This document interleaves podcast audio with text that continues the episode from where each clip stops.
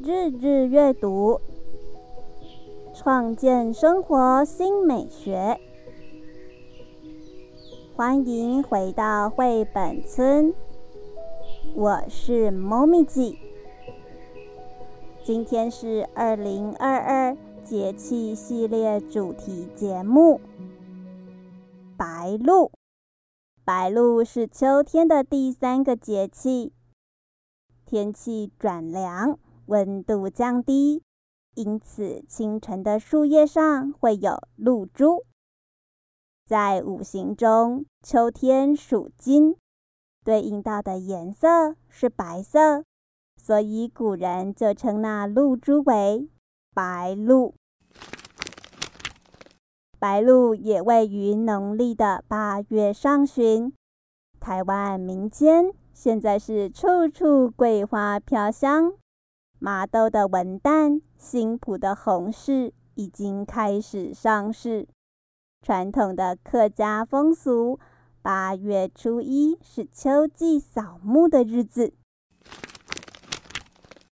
在此时也可以观察到秋季过境期候鸟玉衡渡冬过境的主要南迁时期，而夏季来台的候鸟。则大多于此时往南迁徙离去，主要是宏伟伯劳的过境高峰期。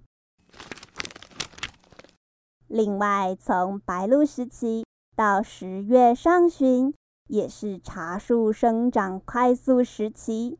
此时采摘的茶叶称为白露茶，茶叶加上露水的滋养，口感特别好。很受大众喜爱。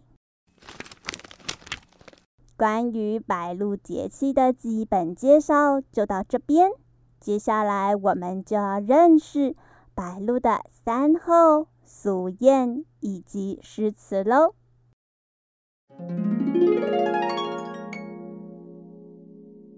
听到这，别忘了替绘本村节目点下订阅追踪。另外，猫咪记也为绘本村创立专属的网站及 Instagram，邀请大家透过节目资讯栏中的连接前往认识。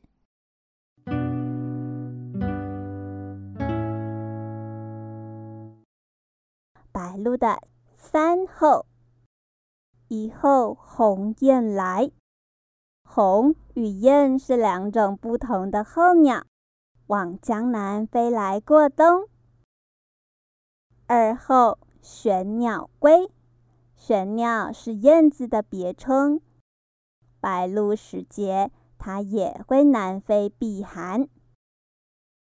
三后群鸟养羞，羞是用害羞的羞，同时也有十字偏旁美食珍羞的含义哟。因为这时节的鸟类忙着储备过冬的食物。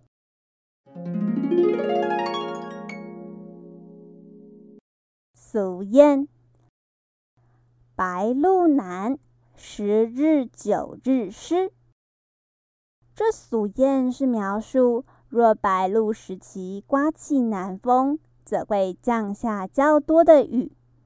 而南风是指。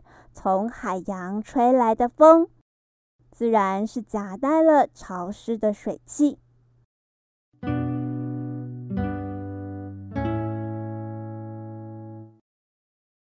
最后是读一首诗的时间，这次要来读由唐杜甫所撰写的《月夜忆舍弟》。这首诗词创作的时期。刚好位于唐朝安史之乱，杜甫与他的几个弟弟皆分散，由于战事阻隔，音讯不通，引起他强烈的思念。诗词开头描写了一幅边塞秋天的景象，接着点出时节，最后描写情况。现在，猫咪记就来念一遍：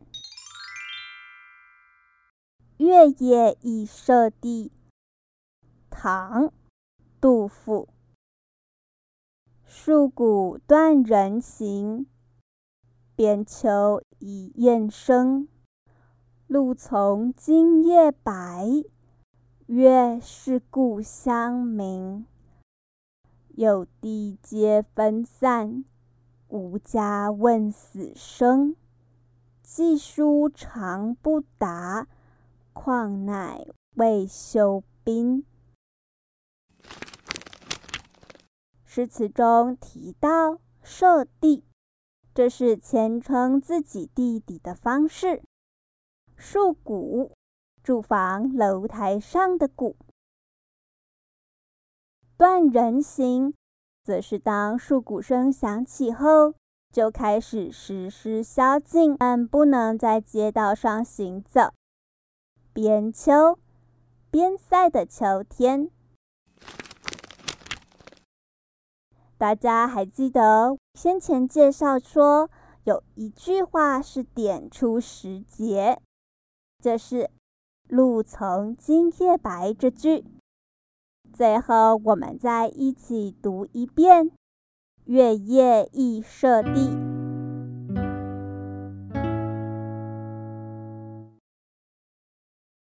月夜忆舍弟，唐·杜甫。戍鼓断人行，边秋已雁声。